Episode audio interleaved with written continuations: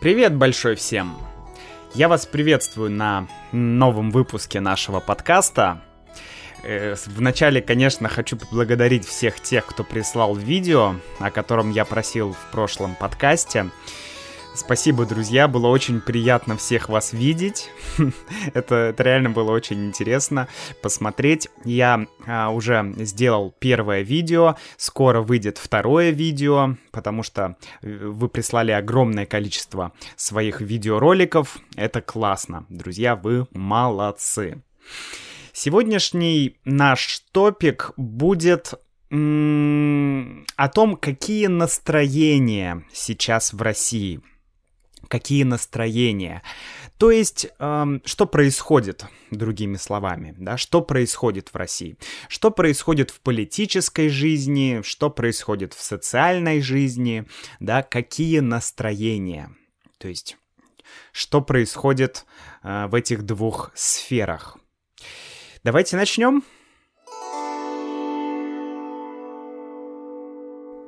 В самом начале я бы хотел сказать, что что все, что вы услышите в этом эпизоде, является мнением Макса. Да, это только мое мнение, это субъективное мнение, это очень-очень субъективно. Все, что вы услышите. Я не знаю реальной ситуации. И в конце подкаста я расскажу, что я, вернее, поделюсь с вами той мыслью, почему никто не знает реальной ситуации, почему нельзя говорить про какую-то объективную ситуацию. Ну, наверное, где-то она есть, но мне кажется, что она недостижима. Ее нельзя достичь, да, ее нельзя получить. Ну, окей, давайте поговорим про, про карантин, про всю эту ситуацию, да, потому что сейчас в России, конечно, все люди очень следят за новостями, за разными телеграм-каналами, телевизором, не знаю, еще какими-то ресурсами. Все смотрят, сколько людей а, заражается, сколько людей выздоравливает и так далее. Да, и пока статистика идет вверх. Э, сегодня э, по статистике около, ну, почти 90 тысяч людей в России а, заразилось. Вот, что дальше будет с карантином? Его продлят или его не продлят? Да? Сколько еще будет длиться этот карантин? Никто не знает. Кто-то говорит, что его продлят еще на месяц, кто-то, что на полмесяца, но пока неизвестно. Я думаю, что в ближайшее время Владимир Путин, потому что осталось три дня, да, поэтому я записываю этот подкаст в понедельник, 27 апреля, поэтому осталось три дня до конца карантина. Но, как вы знаете, э, после 30 апреля, 30 апреля это, это на данный момент официальное окончание карантина. После этого в России начнутся майские праздники. 1 мая, 9 мая, и обычно в это время в России очень много выходных дней. Там может быть неделя выходных. Да, то есть 7 дней нерабочих. Поэтому даже если карантин сейчас отменят, ну, что очень вряд ли, то все равно люди бу- не будут еще работать какое-то время, потому что это официальные праздники, официальные выходные. Вот, э, ш- про мою субъективную оценку того, что происходит. Эм, давайте поговорим о том, что я слышу от моих друзей. Потому что сейчас все сидят на карантине, да, люди не выходят, люди мало общаются, поэтому, честно говоря, все происходит в интернет-среде, да, все общение, все коммуникации, они идут через интернет, через социальные сети. И что я слышу от моих друзей? Ну, во-первых, я слышу, что многие потеряли работу. А есть люди, которые потеря... потеряли работу, потому что многие компании сейчас не работают, и они не могут платить своим сотрудникам, да. А, кто-то потерял бизнес, да, допустим, а, одна моя подруга, у нее бизнес, и сейчас вот уже второй месяц она не работает да, но аренда помещения стоит довольно дорого, поэтому как бы ты не зарабатываешь никаких денег, но ты должен тратить деньги. И вот здесь такая очень плохая ситуация для бизнеса. Очень многие пишут, что коронавирус это какой-то экономический заговор. Да? И вообще очень много теорий заговоров. Что такое теория заговора? Ну, хороший пример это президент Кеннеди. Да, американский президент Кеннеди, который был убит. И вот вокруг Э, этой смерти Кеннеди даже сейчас ходит очень много теорий заговоров. А кто убил Кеннеди? Не знаю, ЦРУ, КГБ, инопланетяне или жена Кеннеди приш, застрелила его. То есть вот это все теории заговора. Да, или такие, эм, эм, как бы... Ну, теория заговора в русском языке это самый, популяр, самый популярный термин. Э, то есть это теории, которых очень много. И по поводу коронавируса тоже очень много всяких теорий. Фактически мы не знаем, откуда взялся этот вирус, откуда пришел этот вирус. И самое интересное, что э, вот в этом сейчас очень много политики, потому что по факту, да, откуда пришел вирус. Ну, это, конечно, интересно медикам, вирусологам, каким-то специалистам, но, честно говоря, это не так важно мне кажется, да, гораздо э, важнее для политиков, как использовать эту информацию, да. Например, обвинить Китай, что Китай, э, в Китае появился этот вирус, Китай виноват. Или там, не знаю, как какую-то другую страну обвинить в том, что этот вирус виноват. И вот здесь сейчас я уверен, что в ближайшее время будет такая политическая борьба, да, идеологическая борьба. Откуда пришел вирус? Кто виноват? Наверное, вы знаете, что в городе Ухань, в Китае, где я жил год, ах, прекрасный город, там была какая-то вирусная лаборатория где проводили разные исследования над вирусами и так далее. И несмотря на то, что это лаборатория китайская, но там также работали и какие-то Uh, ну, я это слышал, да, я не могу сказать на 100%, я не был в этой лаборатории, что там работали и какие-то французские ученые, и американские ученые, и еще какие-то ученые. То есть не только Китай, uh, китайские специалисты были в этой лаборатории. Вот, но опять же, да, тут сейчас никто не знает. Сейчас будет вот эта политическая борьба, поиск виноватого, поиск того, кто виноват. Вот. Это тоже важно понимать, и мне кажется, очень важно не поддаваться на какие-то вот эти политические темы, что «А, Китай виноват, Китай плохой». Ну, ну, ну нет, ну что за бред, да, то есть вот таких вещей, мне кажется, не нужно допускать. А, что еще, да, говорят русские люди? А, очень многие, как ни странно, отрицают коронавирус. Многие говорят, нет, коронавирус это не проблема, это не медицинская проблема. Да? То есть с медицинской стороны э, люди отрицают вообще этот вирус с медицинской точки зрения. И это, это странно. Я согласен, что э, вроде бы вирус не так опасен, как экономический кризис, но тем не менее от вируса реально умирают люди. Да? Это, это факт. Поэтому, если вы спросите какого-то медика, какого-то врача, то он вам скажет, что это действительно проблема. Но очень многие в социальных сетях пишут, что а, коронавирус это все фигня, это все теория заговора, это какой-то, это какая-то экономическая борьба, это все экономика, это не вирус. Вот. Ну и еще есть группа людей, которая начинает качать права. Что такое качать права? Качать права это, это синоним э, бороться за права. Но качать права имеет немножко эм, ну не то что негативный смысл, но немножко такой знаете, пренебре... какое-то пренебрежение. То есть, если я качаю права, значит, я говорю, что...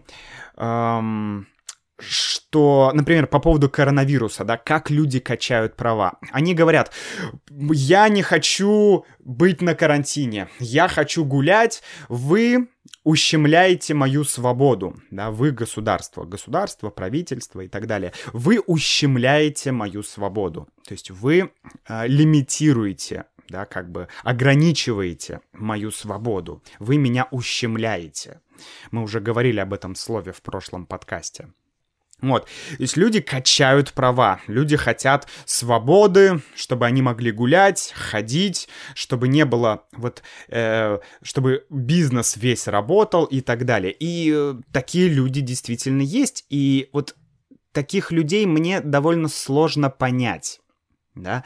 Когда вокруг такая ситуация, эпи, э, пандемия, да, эпидемия, пандемия, то ну, как, как здесь можно говорить о каких-то правах, да?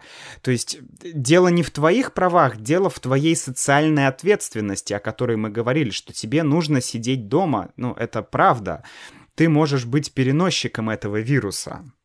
Поэтому я не очень понимаю позицию этих людей что они начинают качать права, да, и доказывать, что их свободу ущемляют. Um, еще, вы знаете, может быть, знаете, может быть, не знаете, в России есть одна оппозиционная структура. Вообще, э, есть официальное, да, вот, как сказать, правительство, Владимир Путин и вот все эти люди, да, а государство, а есть оппозиция. И оппозиция в России представлена ну, наверное, самый главный ее человек — это Алексей Навальный. Алексей Навальный. Э, так зовут этого человека. Он политик, он имеет юридическое образование, он юрист. И это как бы лидер оппозиции. Он очень харизматичный человек, бесспорно, да, у него есть харизма, то есть он умеет говорить, умеет хорошо говорить. И что делает оппозиция сейчас? Очень много моих, ну ладно, не очень много, но несколько моих друзей и знакомых прислали мне одну ссылку. Ссылку на петицию петиция. Да, в этой петиции говорится о том, что э, эта петиция была создана Алексеем Навальным и его командой, и в ней говорится о том, что э, в России сейчас все плохо, что государство не, де не действует так, как нужно, государство действует неправильно, и что мы э, хотим, чтобы люди подписали эту петицию. Да, подписали, то есть согласились с этой петицией.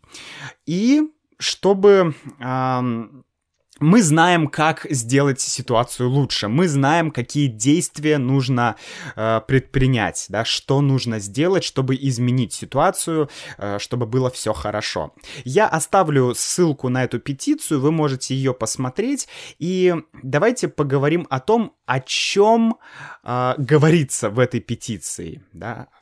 В чем смысл этой петиции? Там есть пять пунктов. 5 пунктов. Давайте я сейчас онлайн зайду на сайт, открою эту петицию. Вначале там, значит, написано, да, что э, пять шагов для России, она называется, да, пять шагов для России, то есть пять пунктов. И вначале написано, что не надо обманывать самих себя и использовать ложные термины «самоизоляция», «нерабочие дни» и так далее. Необходимо признать, что на период эпидемии в России введен карантин. Следовательно, в соответствии с законом, все потери граждан и организаций от введенного карантина должно компенсировать государство. Это вот цитата из э, этой петиции. Что это значит? Э, когда в России официально нет карантина, то есть, э, когда Владимир Путин говорил, что э, говорил об о карантине, да, вот об этом карантине, он не говорил слово карантин, он не употреблял слово карантин, он говорил нерабочие дни, или каникулы, или выходные. Да? И он говорил про самоизоляцию. И это все не юридические термины. Да? Поэтому, то есть официально у нас не карантин. Вот. И помимо карантина есть еще... Э, давайте так, в чем, в чем здесь претензия у оппозиции, да, какие претензии есть у э, оппозиции, что они хотят, что им не нравится. Да? Претензия — это что-то, что тебе не нравится. Какие претензии есть у оппозиции? Ну, во-первых, это вот то, что я сказал, что должен быть введен официально карантин. Да? Либо карантин, еще говорят о э, ЧС и ОЧП. Это два статуса, они тоже регламентированы законодательно, то есть они есть в законе ЧС и ЧП. ЧС означает чрезвычайная ситуация, ЧП означает чрезвычайное положение. Ну, э, они, конечно, ЧП и ЧС отличаются, но я расскажу в общем, да. Э, ЧП и ЧС это такие крайние меры, а, когда происходит что-то серьезное. Например, если где-то пожар, или наводнение, или торнадо, или какое-то бедствие, или война, да, то вот в таком случае в государстве, в стране может быть введен режим ЧС, да, чрезвычайной ситуации, или режим ЧП. Они немножко отличаются. А, и оппозиция говорит, что нам нужно вводить ЧП, нам нужно вводить ЧС, нам нужно вводить карантин официально. Для чего? Потому что если, как говорит оппозиция, если будет введен такой режим, то эм, все те компании, весь тот малый бизнес, который сейчас терпит убытки, то есть который сейчас лишается денег, который сейчас не может работать, да, весь этот бизнес должен получать деньги от государства. Государство должно компенсировать э, убытки или потери. Да, потери, убытки. Синонимы означают э, лишение денег. Да, ты не работаешь, ты не получаешь деньги, ты терпишь убытки, ты терпишь потери да, то есть у тебя к тебе, э, тебе не приходят деньги. Вот, и они говорят, что э, вот нужно ввести этот ЧС, чтобы помочь людям, бизнесу, чтобы государство компенсировало эти потери. Но я разговаривал с Юлей, и у нее юридическое образование тоже. И она говорит, что она читала закон, она пыталась найти какую-то информацию именно в законе, да, где было бы сказано, что режим ЧП или ЧС, что он бы помог. На самом деле э, она не нашла каких-то доказательств, что этот режим помог бы. Потому что, э, ну, государство бы компенсировало какие-то прямые потери. То есть, если, например, э, торнадо разрушил твой дом, да, государство тебе поможет. Но если ты потерял бизнес, то это уже другая ситуация. И здесь тебе государство даже в режиме ЧС оно тебе не поможет. Но, но в таком случае, если будет режим ЧС, то э, многие компании смогут просто а, увольнять сотрудников, увольнять работников, да, без причины. Сейчас компания не может взять и уволить, э, да, людей, потому что так, коронавирус, ну, грубо говоря. В режиме ЧС можно увольнять людей, можно э, нарушать контракты, да, то есть расторгать э, какие-то договоры. Э, то есть это, это вряд ли будет позитивно, это вряд ли будет хорошо для людей, если введется режим ЧС. Вот э, по факту, да. А, как, как, что еще, да? Какие еще претензии есть у оппозиции? А, еще есть претензия, что и я думаю, что она обоснована, что Владимир Путин очень много говорил про помощь людям, помощь бизнесу, и действительно были приняты несколько законов, которые должны помочь людям и бизнесу. Например, людям в Москве выплачивается компенсация. Тем людям, кто потерял работу, им выплачивается компенсация, то есть какие-то деньги. Но здесь есть две проблемы. Да? Если ты потерял работу, то ты можешь обратиться в специальную службу, и тебе должны выплатить компенсацию. Да? Есть такой закон. Но проблема в реализации этого закона. И это очень такая...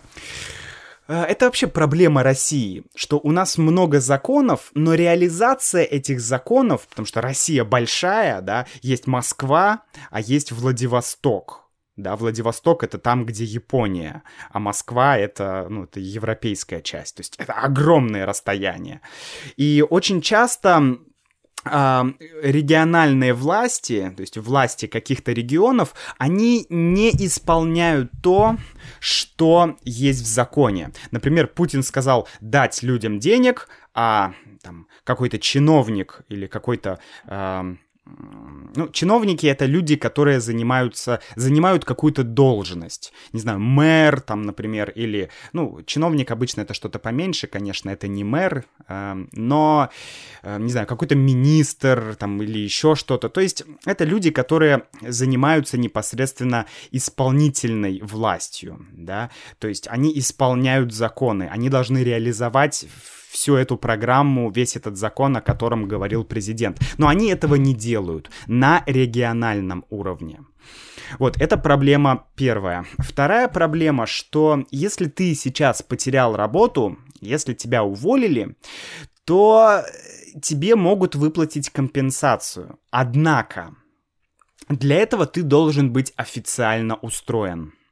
В подкасте про бизнес в России я говорил про два типа зарплаты э, в России, да, два типа трудоустройства. Официальная, э, полуофициальная, ну и есть еще вообще неофициальная, да, нелегальная. То есть ты можешь работать официально, получать официальную зарплату. Ты можешь работать официально, но получать серую зарплату. Помните, да, белая зарплата, серая зарплата. Серая, значит, ты получаешь э, официально меньше, чем ты получаешь фактически. И есть еще черная зарплата, то есть вообще нелегальная зарплата. То есть здесь нет никакого договора, контракта, официально ты не работаешь в этой компании.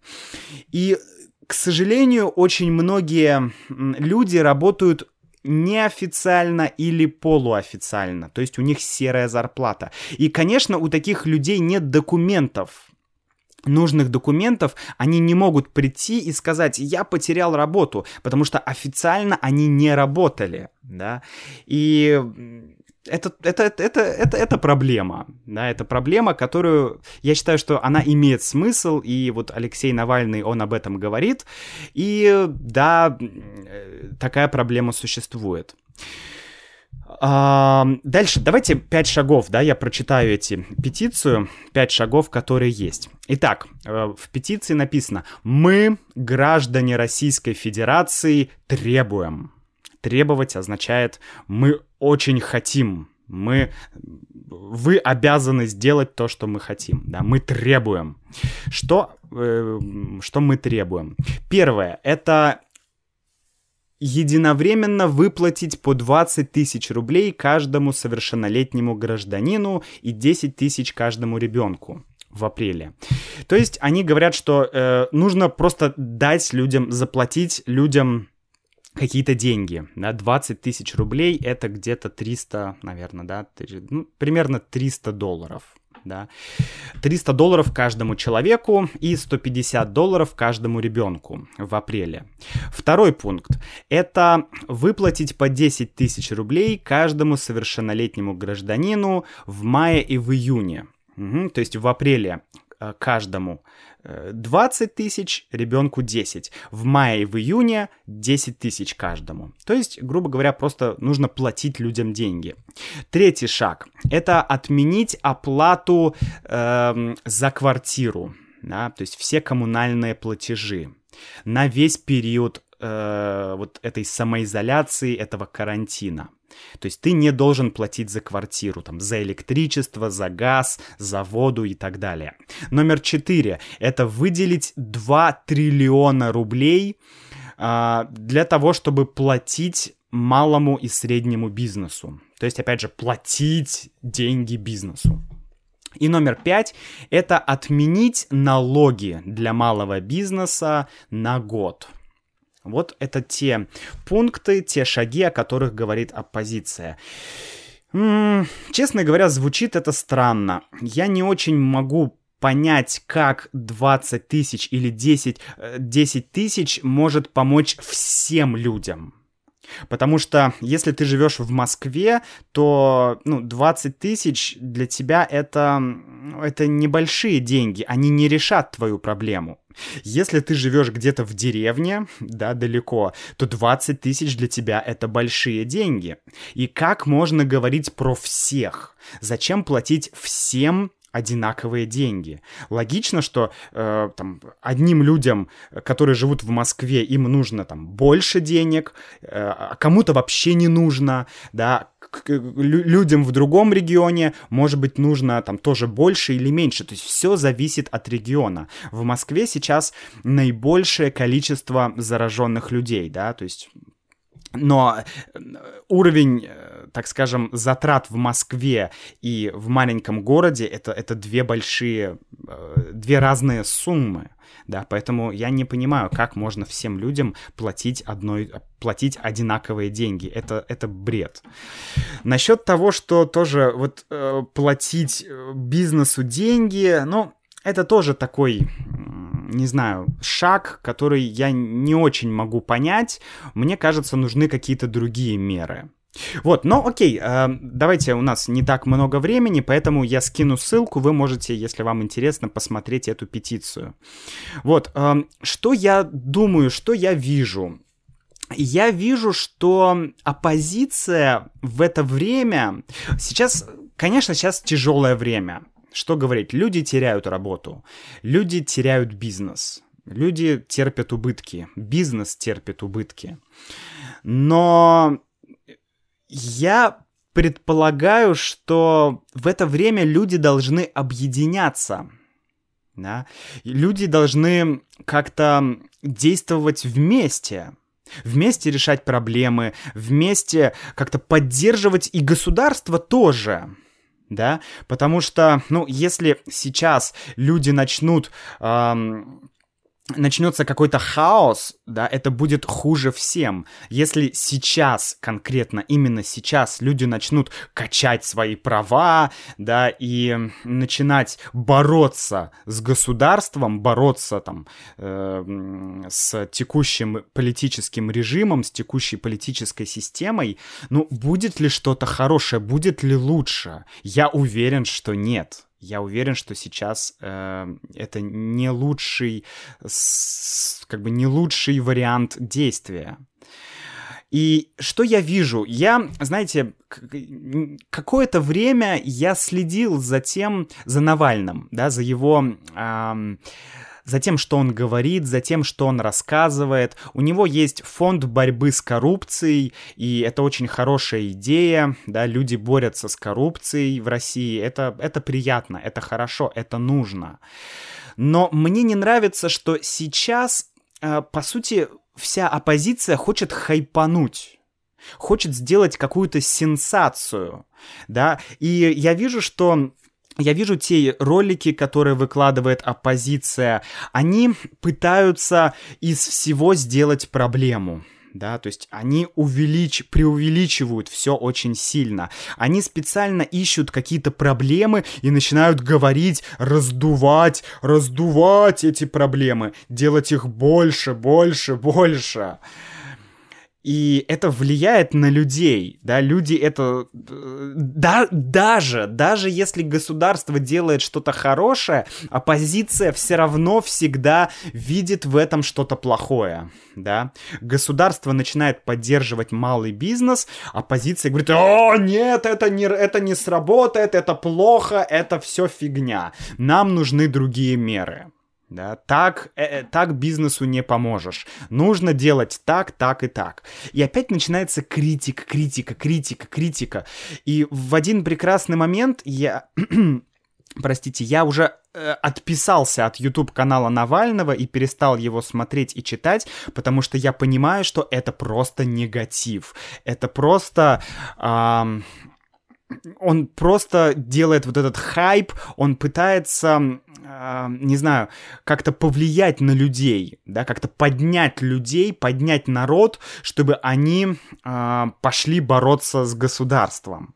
И вот сейчас я считаю, что это, это совершенно не то, что нужно делать в текущий момент. Да, государство до, должно знать о проблемах.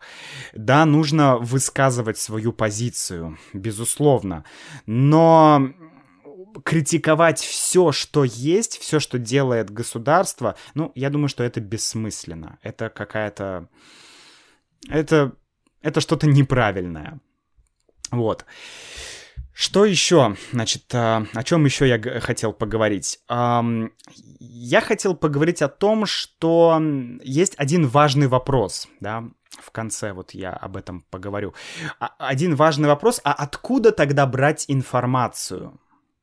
То есть э, получается, что вся информация, которую мы получаем, это, это пропаганда это пропаганда от официальных властей или это пропаганда от э, оппозиции. Да? И каждый... Э, Еще есть, конечно, миллион разных политиков, разных средств массовой информации, разных каких-то сил, которые тоже э, что-то пропагандируют да, и э, так или иначе мы все всегда получаем какую-то информацию.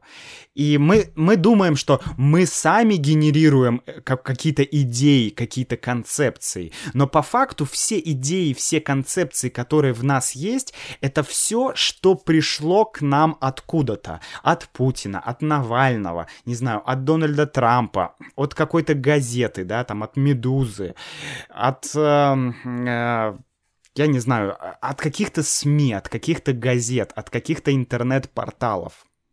То есть это э, то, что мы слушаем, то, что мы читаем, такие идеи у нас и есть в голове да, это логично.